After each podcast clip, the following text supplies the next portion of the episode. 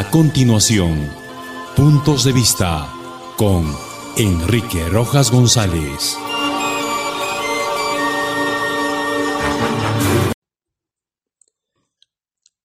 ¿Qué tal amigos?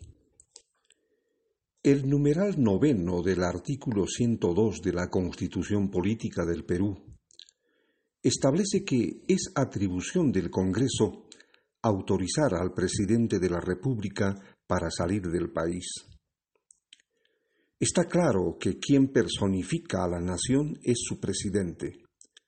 y en este caso es Pedro Castillo Terrones el que es convocado a participar en los distintos foros internacionales para mejorar la calidad de vida de sus habitantes o para definir políticas de carácter internacional. Tomando en cuenta este contexto, cumpliendo con lo que manda nuestra Constitución, el Ejecutivo ha cumplido con solicitar la autorización respectiva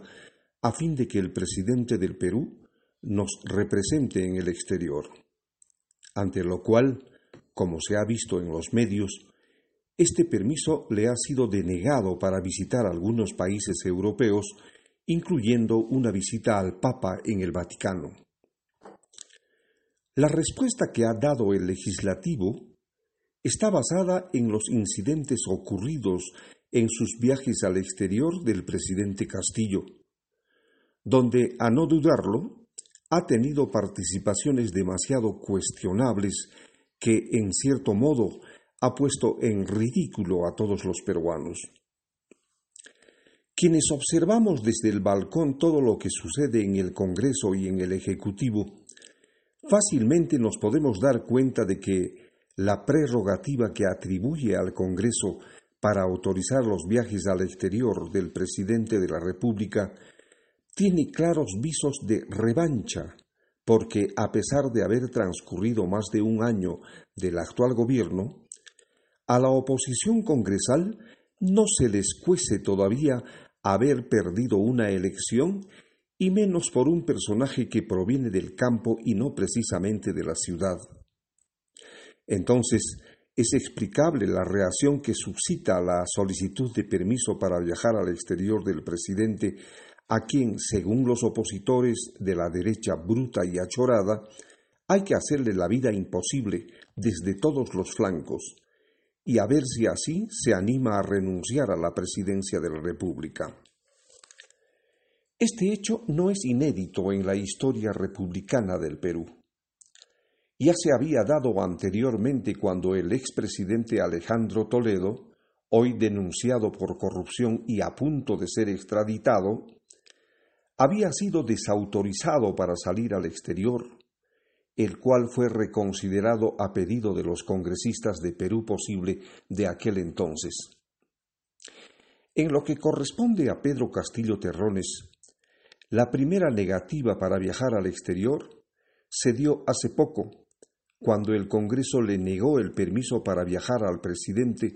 y hacerse presente en el acto de juramentación y toma de mando de Gustavo Petro, flamante presidente electo de Colombia. Considerando que esta sería la segunda negativa del Congreso para desautorizar a Castillo Terrones sus viajes al exterior, la oposición no encuentra argumentos sólidos para el impedimento. Primero fue el peligro inminente de que el presidente Castillo fugara del país aprovechando una salida autorizada por el Congreso. Y luego, la argumentación radica en las pésimas intervenciones del mandatario en foros internacionales, poniendo en ridículo el prestigio bien ganado del Perú como país. Puede que ambas argumentaciones que esgrime la oposición en el Congreso tengan el asidero válido para ser expuesto. El peligro de fuga está latente desde que el dictador Alberto Fujimori,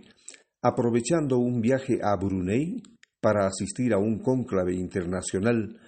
fugó desvergonzadamente del Perú para instalarse en su país de origen, el Japón y no responder a las innumerables denuncias por corrupción y por robo perpetrados en nuestro país. sobre lo cuestionable de sus intervenciones en los discursos que le tocó pronunciar, el presidente Castillo podría quizás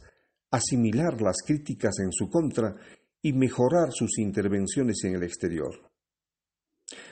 Y si de mirar la paja en el ojo ajeno se trata, sin ver en el, el tronco que se tiene en el propio, los opositores de Fuerza Popular y sus más fanáticos seguidores